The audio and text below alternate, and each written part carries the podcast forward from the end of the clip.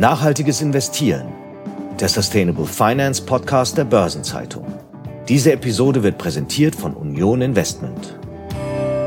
Herzlich willkommen zu Nachhaltiges Investieren, dem Sustainable Finance Podcast der Börsenzeitung. Eine neue Episode und erstmals auch Teil unseres neuen Angebots ESG Pro. Darüber im späteren Verlauf noch mehr.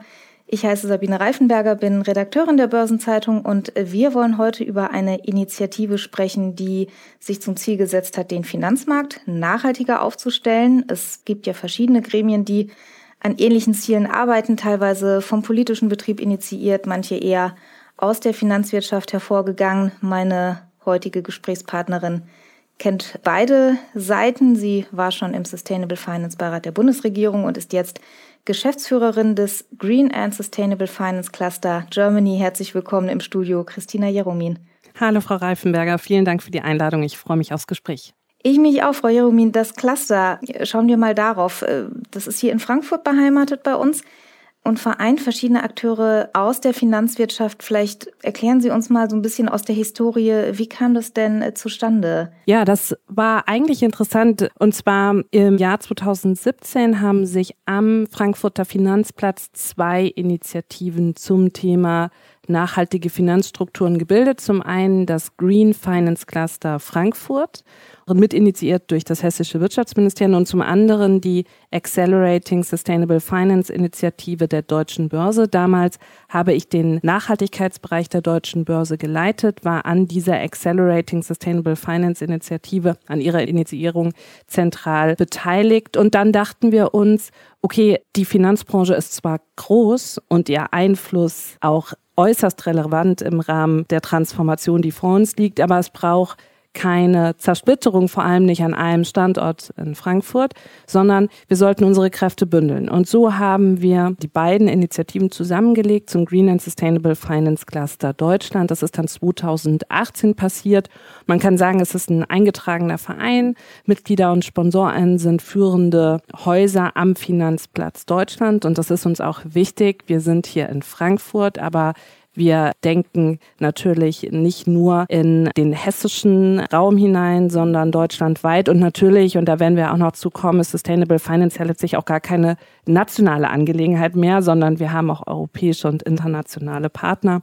Und wir haben uns dem Ziel verschrieben, aus der Perspektive der Finanzindustrie heraus Lösungsansätze, Umsetzungsansätze und tatsächlich dann auch Handlung zu initiieren, die Finanzstrukturen nachhaltiger gestaltet, im Sinne von gezielt beteiligt an der Finanzierung der Transformation unserer Wirtschaft zum Erhalt von Wettbewerbsfähigkeit, Beschäftigungssicherheit und Zukunftsfähigkeit. Jetzt haben Sie schon gesagt, es sind im Prinzip zwei Initiativen gemerged zu einer. Wie viele Mitglieder sind es denn und kommen da noch neue dazu? Wie, wie ist auch die Wahrnehmung hier in der Finanzwirtschaft insgesamt? Na, da müssten Sie wahrscheinlich eher die Finanzwirtschaft fragen, aber wir freuen uns über zunehmende Sponsoren und von daher, wir sind aktuell rund 20 Häuser, ganz unterschiedliche Art von der Bank über Versicherung, Asset Manager, Asset Owner Seite, Ratingagenturen. Von daher, wir haben eine ich sag bunte Mischung. Und ich glaube, das ist auch sehr gut so, weil wir am Ende und da bin ich überzeugt, Komplexität ist etwas, mit dem wir in unserer Zeit umgehen lernen müssen. Und da ist auch ein großes Gut, ein großes Potenzial drin. Und die Diversität der Branche abzubilden, die verschiedenen Perspektiven auf das Thema Nachhaltigkeit und deren Implementierung einbeziehen zu können, ist für mich eine große attraktive Facette am Arbeiten im Cluster. Jetzt bringt ja Komplexität auch durchaus Diskussionsbedarf mit sich. Sie müssen hier irgendwie mit dem Cluster auch ins Handeln kommen, sage ich jetzt mal. Es bringt ja nichts, wenn man das gründet und es steht auf Papier hier.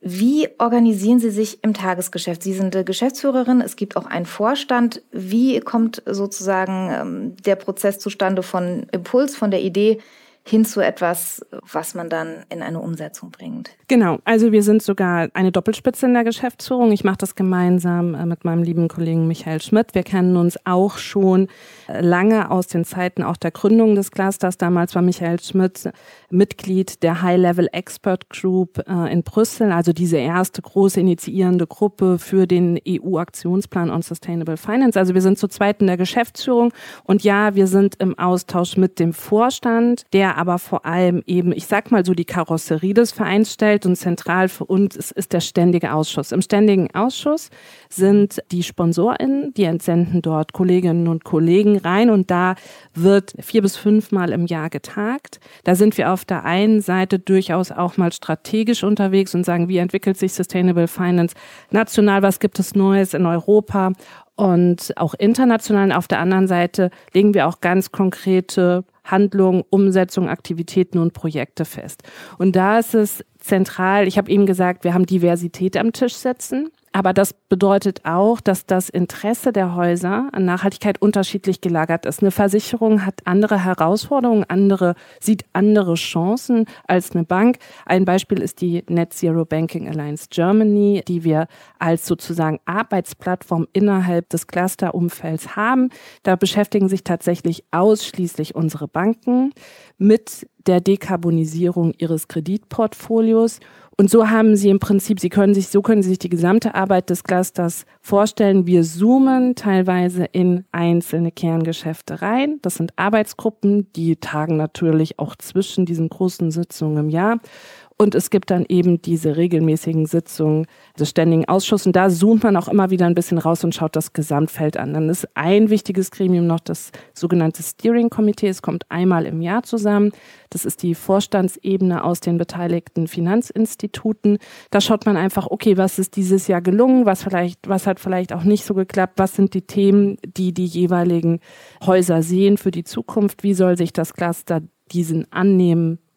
Und gibt es Themen, wo Sie sagen, die sind innerhalb des Clusters vielleicht, sagen wir mal, konsensfähiger, die haben irgendwie ähm, alle auf dem Schirm und gibt es andere, wo Sie sagen, da ist es vielleicht auch mal eher kontrovers, wenn sie zusammenkommen? Also ich glaube, bei der Themenwahl besteht tatsächlich auch über die verschiedenen Kerngeschäfte hinweg eine recht große Homogenität. Ne? Also wenn Sie jetzt zu Umsetzungsfragen kommen, dann ist das Thema Verfügbarkeit von Daten, Standardisierung von Daten, effiziente Verzahnung mit der Realwirtschaft das betrifft am Ende eigentlich alle Kerngeschäfte, ne? von der Bank zur Versicherung, zum Investmenthaus, weil am Ende ist Transparenz, äh, verlässliche Datenqualität die Grundlage allen Handelns.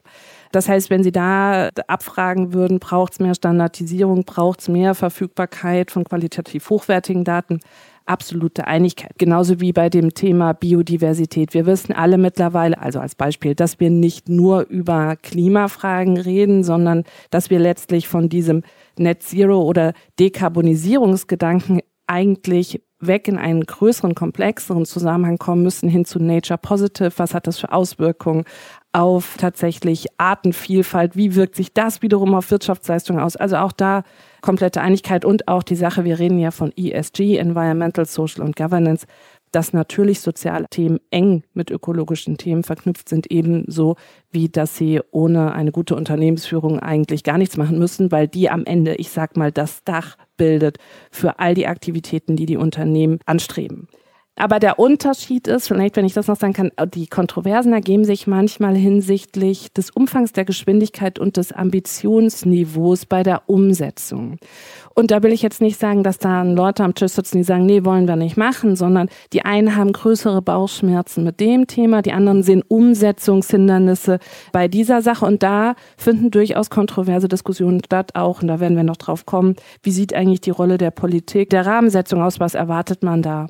Und äh, welche Forderungen sollten wir auch als Cluster hier formulieren. Was ich noch ganz spannend finde jetzt, ist das ja, wie wir gehört haben, eine Initiative, die eher aus der Finanzwirtschaft selber sich entwickelt hat. Es gibt ja, Sie sagten schon, auch auf europäischer Ebene, auf globaler Ebene ganz unterschiedliche Gremien und auch hier in Deutschland gibt es ja verschiedenste, unter anderem auch den Sustainable Finance Beirat der Bundesregierung. Dem haben Sie bis 2021 äh, ja auch angehört.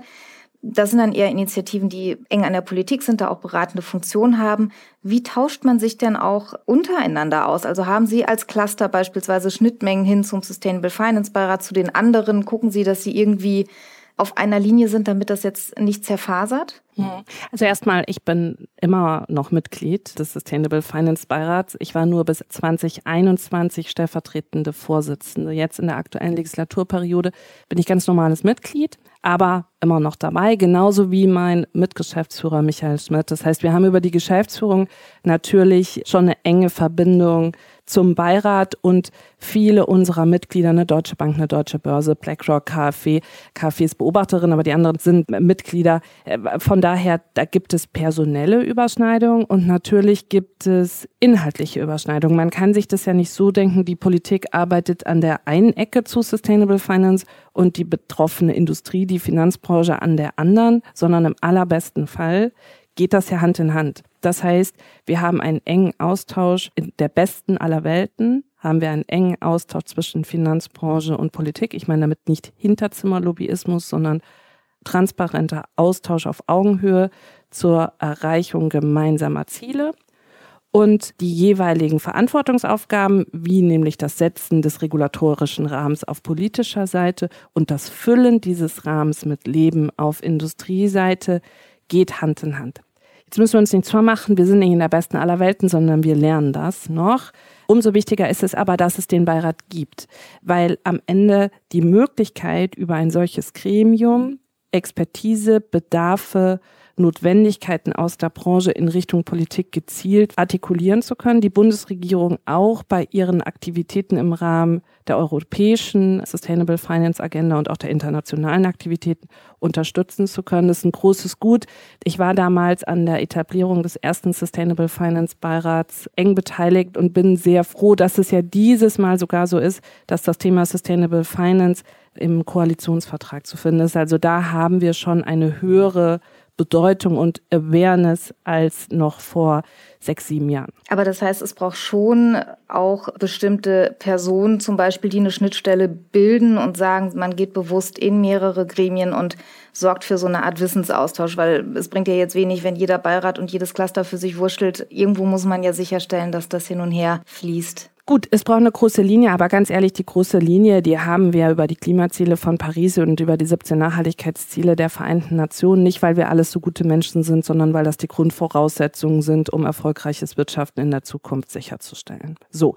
Aber natürlich sollten diese Initiativen, weil die haben ja auch teilweise ähnliche beziehungsweise gleiche Mitglieder, sollten die miteinander im Austausch sein und verzahnt sein, im Sinne einer Arbeitsteilung. Ne? Da, wie gesagt, eine Politik hat per se eine andere Arbeit als der Wirtschaftszweig. Aber auch in der Wirtschaft braucht es nicht nur eine Initiative, sondern wir müssen ja zum Beispiel, also es gibt unterschiedliche Schwerpunktthemen. Das Thema ist grundsätzlich sehr breit aufgesetzt, aber auch der Austausch mit der Realwirtschaft muss funktionieren. Das heißt, die verschiedenen Verbände, Initiativen, Vereine, da brauchst du eine Dialogstruktur. Kultur. Und ich bin eine absolute Freundin dieser Diversität, aber genau wie Sie sagen, die Gefahr besteht dann natürlich immer der starken Fragmentierung. Und das wiederum löst, sage ich mal, Irritation beziehungsweise Richtungslosigkeit bei den Mitgliedern jeweils aus. Und das gilt es dringend zu vermeiden, weil wir brauchen am Ende das Gefühl, alle on track auf einem Weg zu einem Ziel zu sein, damit wir auch letztlich diesen ja diese Wirkungsmacht generieren. Viele kleine Initiativen, die losgelöst voneinander agieren, können niemals diesen Hebel bilden wie große abgestimmte Bewegungen. Gibt es denn oder anders gesagt, sprechen Sie dieselbe Sprache? Also der Politikbetrieb und die Finanzwirtschaft, kommen die zueinander oder gibt es da auch Reibungsverluste, wo man sagt, da ist vielleicht auch zum Teil noch einfach auch äh, Verständnisarbeit notwendig, was die jeweils äh, andere Seite macht, wie die arbeitet. Das sind ja schon auch in der Herangehensweise durchaus unterschiedliche Prozesse. 100 Prozent. Und wir haben ja nicht nur Finanzbranche und Politik, sondern wir haben ja ganz zentral auch die Realwirtschaft. Die soll ja dadurch finanziert werden, durch diese Transformation. Wir haben die Wissenschaft, die die absolut notwendige Fundierung im Sinne von klarer, verbindlicher, datengestützter Transformationspfade bildet. Und wir haben natürlich auch die Zivilgesellschaft, die breite Öffentlichkeit, die letztlich Kundinnen und Kunden all der Unternehmen in Finanzbranche und Realwirtschaft sind, die es gilt mitzunehmen. Alle diese, wir sagen Stakeholder, Anspruchsgruppen, haben unterschiedliche Codes, unterschiedliche Sprachcodes, haben unterschiedliche Prozesse, in denen sie arbeiten und es ist eine Herausforderung, eine einheitliche Sprache zu finden, Prozesse gegenseitig sich verständlich zu machen und nachvollziehen zu können. Aber ich denke, wir sind da auf einem guten Weg. Umso wichtiger ist es aber, dass diese, sage ich mal, Standardisierung von Begrifflichkeiten, Definitionen von Prozessen und Themen, dass die vereinheitlicht werden. Weil ansonsten reden Sie mal mit 27 verschiedenen Leuten über Nachhaltigkeit und dann werden Sie 27 verschiedene Perspektiven auf Nachhaltigkeit haben. Ich sitze auf so vielen Panels, spreche auf so vielen Veranstaltungen und es gibt immer noch Leute, die denken, jetzt kommt vielleicht ein Vortrag darüber, wie man selbst ein Müsli schrotet, so ungefähr. Ne? Und wir brauchen diese Professionalisierung und den Überschlag in die ökonomische Sprache der Wirtschaft um uns dann auch gemeinsam auf Ziele festlegen zu können. Und das ist nach wie vor eine Herausforderung. Und der Politikbetrieb, nach dem haben Sie eigentlich gefragt, der läuft natürlich in seinen Strukturen auch nochmal ganz anders.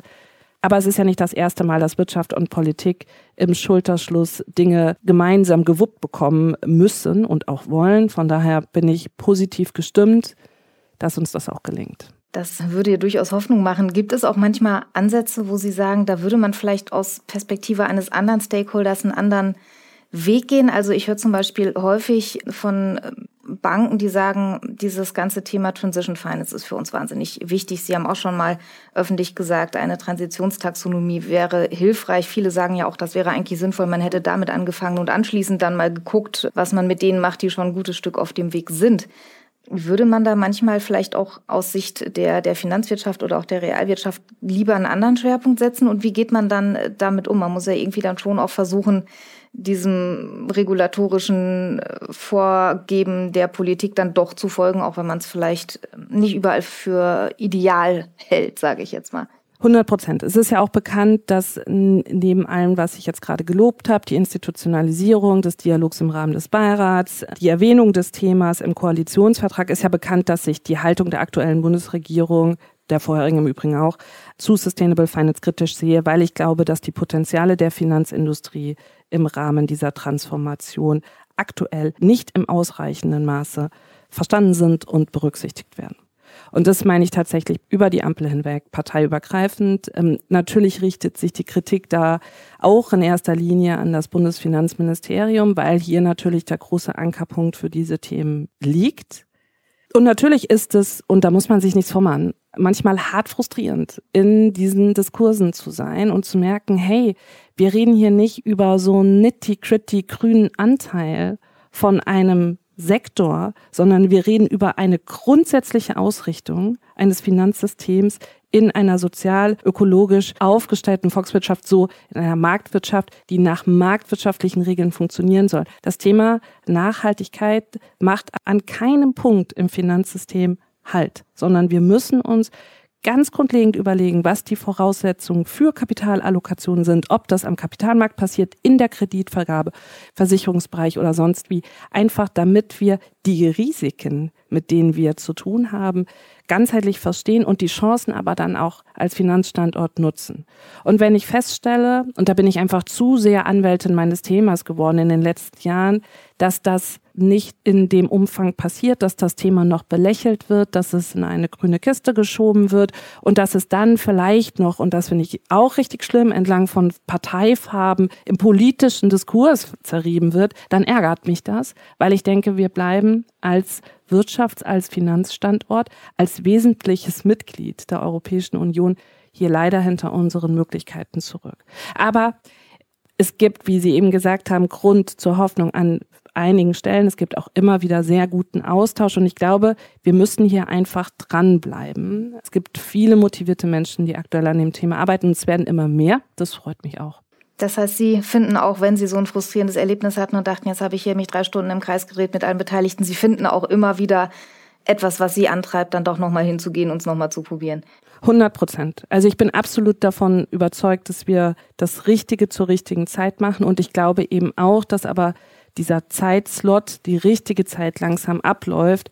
Ich persönlich habe nichts davon, wenn ich mich dann zu Hause vergrabe und in einzelnen Frustrationsmomenten ergehe, weil es geht wirklich, und das muss uns einfach allen bewusst sein, es geht um das große Ganze. Und wir haben jetzt die Möglichkeit, das Richtige zu tun. Und da, da muss man sich auch teilweise gegenseitig frustrieren. Da muss man, wie ja einige sagen, auch immer wieder miteinander ringen. Aber vor allem muss man weitermachen. Spannender Einblick. Viele Gremien und viele Cluster tun es an verschiedenen Stellen. Und herzlichen Dank heute, dass wir mal ein bisschen hinter die Kulissen schauen durften, wie es da im Ringen um Kompromisse auch manchmal zugeht. Das war Christina Jeromin, Geschäftsführerin des Green and Sustainable Finance Cluster Germany. Vielen Dank für den Besuch im Podcast. Danke Ihnen.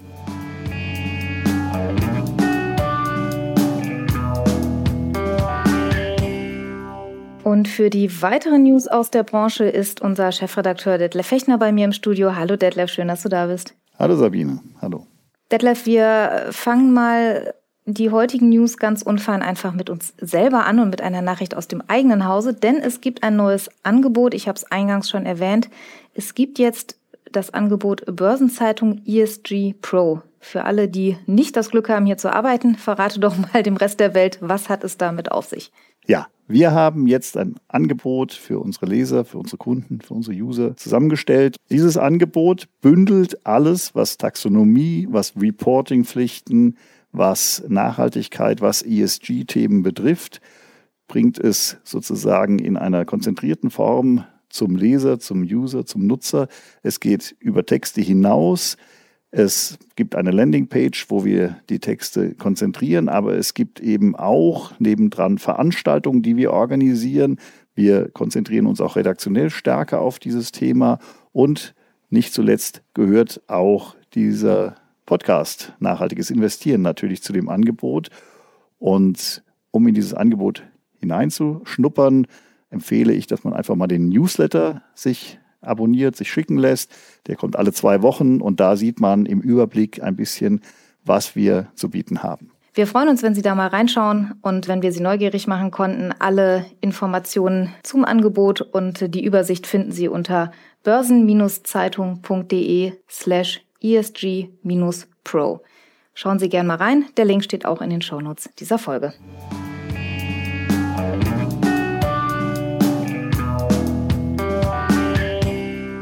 Kommen wir mal zu den weiteren Nachrichten. Detlef, ein Dauerthema auch hier bei uns sind ja die Bemühungen um korrekte Taxonomieangaben.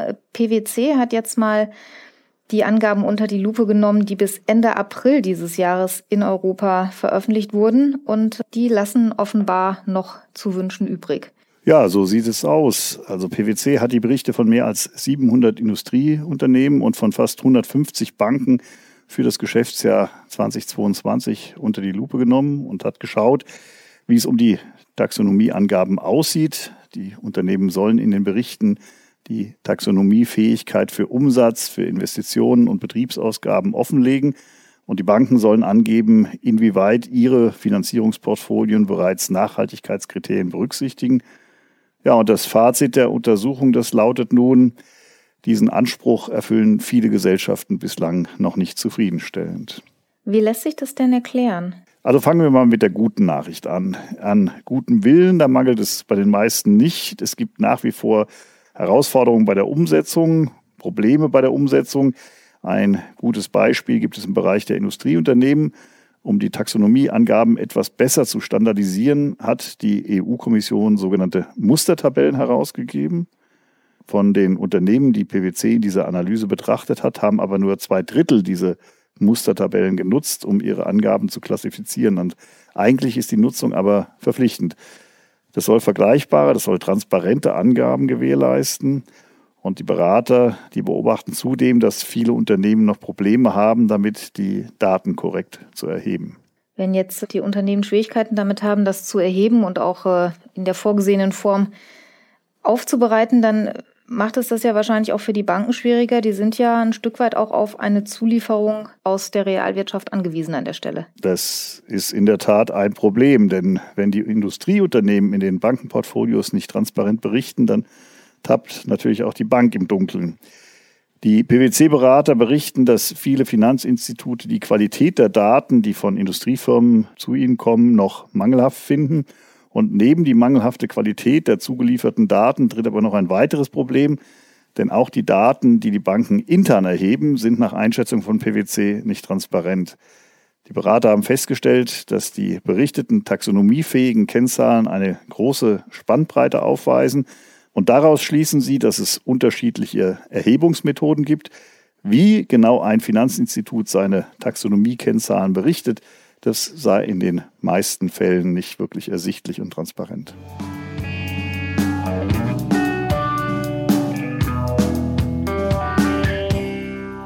An dieser Stelle hatte ich ja Ende Juni mal mit Thorsten Jäger vom Bundesverband Deutscher Banken äh, gesprochen. Damals ging es um Transitionsfinanzierung und jetzt gibt es da etwas Neues. Wer das Gespräch nochmal hören will, das war die Episode 44.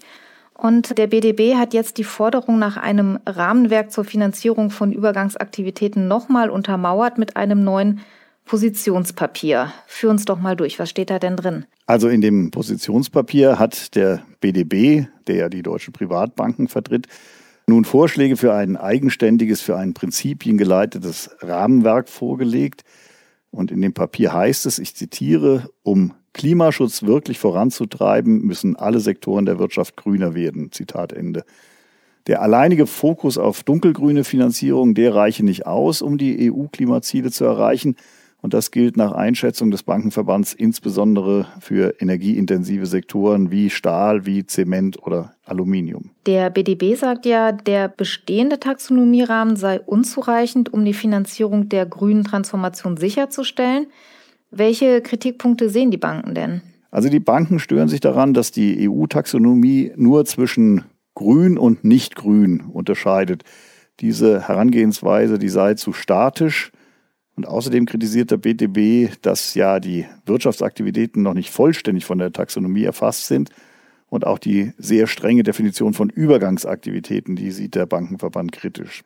Er plädiert daher für eigenständige Transition Finance Regeln. Die sollen den Unternehmen eine Orientierung geben, wo sie auf dem Weg der Transformation stehen.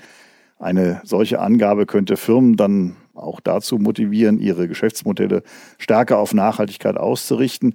Also diese Hoffnung äußert der Bankenverband zumindest im Positionspapier. Letzten Endes kommen wir ja immer wieder zu dem Problem, wie man diese Transformationsbemühungen dann auch messbar machen kann. Was schwebt dem Bankenverband denn dazu vor? Also der stellt sich vor, dass der Anwendungsbereich eines möglichen Transition Finance Regelwerks über die EU-Taxonomie hinausgeht. Die Unternehmen sollen ihre Bemühungen in Transitionsplänen dokumentieren und diese dann mit bestimmten Benchmarks abgleichen können, zum Beispiel an wissenschaftsbasierten Übergangspfaden, die von der Politik zusammen mit der Industrie für jeden Sektor entwickelt werden müssten. Unternehmen sollten dann jährlich über ihre Transitionspläne berichten. Und die Banken selbst? Also bei den Banken soll Transition Finance nach Ansicht des Bankenverbandes nicht Teil der obligatorischen Meldepflichten werden, um einen zusätzlichen bürokratischen Aufwand zu vermeiden, wie es heißt. Da jetzt dieser Vorschlag von den Banken selbst kommt, ist es natürlich wenig verwunderlich, dass sich sie an dieser Stelle keinen zusätzlichen Aufwand aufbürden wollen.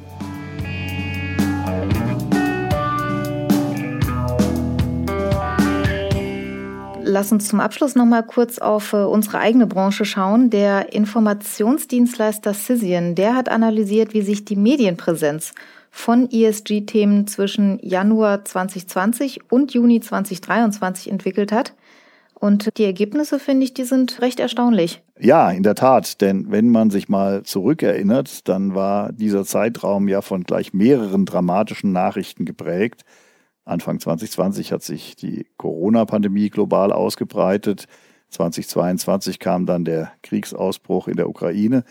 Da könnte man doch meinen, dass ESG-Themen in den Hintergrund gerückt sind. Doch das sind sie gar nicht. Trotz dieser globalen Krisen waren ESG-Themen in den Medien anhaltend präsent. So lautet das Ergebnis dieser Cision-Analyse.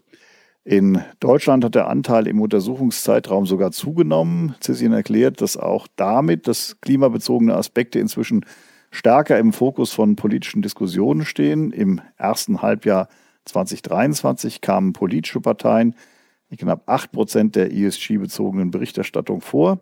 2020 waren es erst gut 3 Prozent der Berichte. Wie verteilt sich denn die Berichterstattung auf die drei Einzelfaktoren, also auf I, S und G? Ja, da hat es in der Berichterstattung in Deutschland eine deutliche Veränderung gegeben. 2020 haben sich 51 Prozent der Berichte mit Umweltthemen befasst.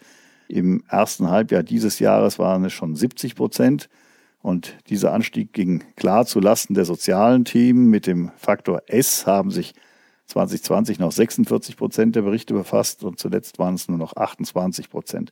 Der Faktor G, Governance, ist weit abgeschlagen und steht recht konstant für zwei, drei Prozent der Berichte. Ich wage die These, in der Börsenzeitung ist es ein wenig mehr als das.